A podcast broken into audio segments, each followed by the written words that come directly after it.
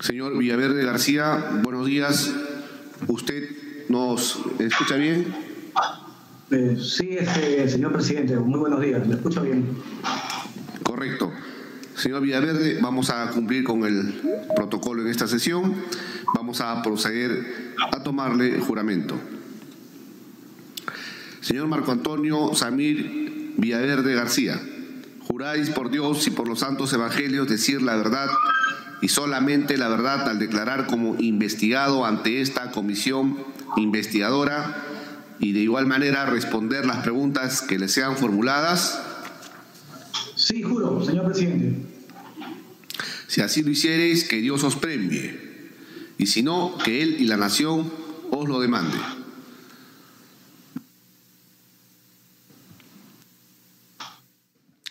Señor Villaverde García, ¿se, eh, ¿se encuentra usted eh, con su abogado defensor en estos momentos? Eh, no, no he podido eh, encontrarme con mi abogado defensor toda vez de que recién me he establecido en este lugar. ¿Ha tenido usted algún impedimento para que su abogada o abogado esté presente el día de hoy? Algunas dificultades ya que en el lugar donde me encuentro es un poco difícil tener comunicación con los abogados.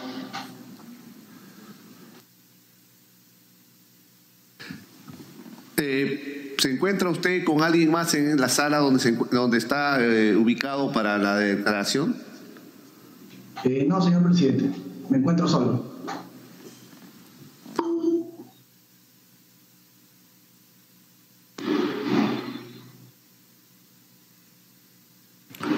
Señor Villaverde, ¿tiene usted algún eh, impedimento para declarar el día de hoy a pesar de, de la no presencia de su abogado?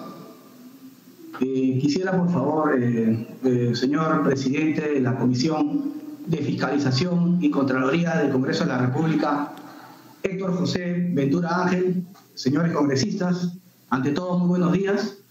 Le pido, por favor, eh, con todo respeto, que antes de empezar esta, con esta diligencia, me permita tres minutos para comunicarle lo siguiente. Proceda usted, señor Villaverde. Como es de conocimiento público, estoy cumpliendo una detención preventiva, motivo por el cual, en el lugar donde estoy, no he podido coordinar con mi abogado, el doctor Julio Rodríguez, a efectos de poder saber eh, lo que se viene investigando en esta comisión investigadora, en mi calidad de investigadora. En este sentido, les comunico que tengo toda la predisposición y la voluntad de decir la verdad en el esclarecimiento de su investigación, además de declarar ante el Ministerio Público, a través de la doctora Carla Cesenarro Monjes, de cómo el señor Pedro Castillo Terrones logró ganar las elecciones presidenciales, quien lideró, planificó y coordinó al más alto nivel este trabajo con el Jurado Nacional de Elecciones, mellando así la democracia, perjudicando al señor Rafael López Aliaga y a la señora Keiko Sofía Fujimori, manipulando la voluntad popular. Hay veces las personas nos equivocamos, pero es de valientes ser hidalgos sin reconocer nuestros errores. Estoy seguro que estas personas me están escuchando y cuando y que están esperando que yo declare para que por el bien del país se sumen conmigo a decir la verdad sobre estos hechos. El Perú necesita un cambio que represente el verdadero sentir de todos los peruanos. Señor presidente de la Comisión de Fiscalización y Contraloría del Congreso de la República, durante mucho tiempo yo he venido siendo amenazado por el Servicio de Inteligencia, por altos funcionarios del gobierno, por personas allegadas al presidente de la República con la finalidad de silenciarme. Por ende, estoy muy preocupado por mi vida, esperando que la doctora Carla Cesenarro venga a tomarme a la brevedad posible mi declaración. A través de este poder del Estado, vengo a hacer una denuncia pública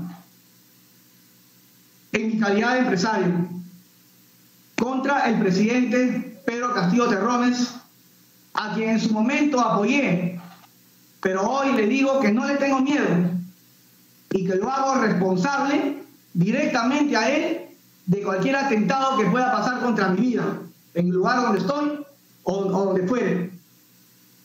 Por todo lo expuesto, señor presidente de la Comisión de Fiscalización y Contraloría del Congreso de la República, Héctor José Ventura Ángel, le pido muy respetuosamente me pueda dar la oportunidad de conversar con mi abogado Julio Rodríguez a efectos de poder tener una buena defensa y poder contribuir con la investigación que usted está presidiendo. Muchas gracias, señor congresista.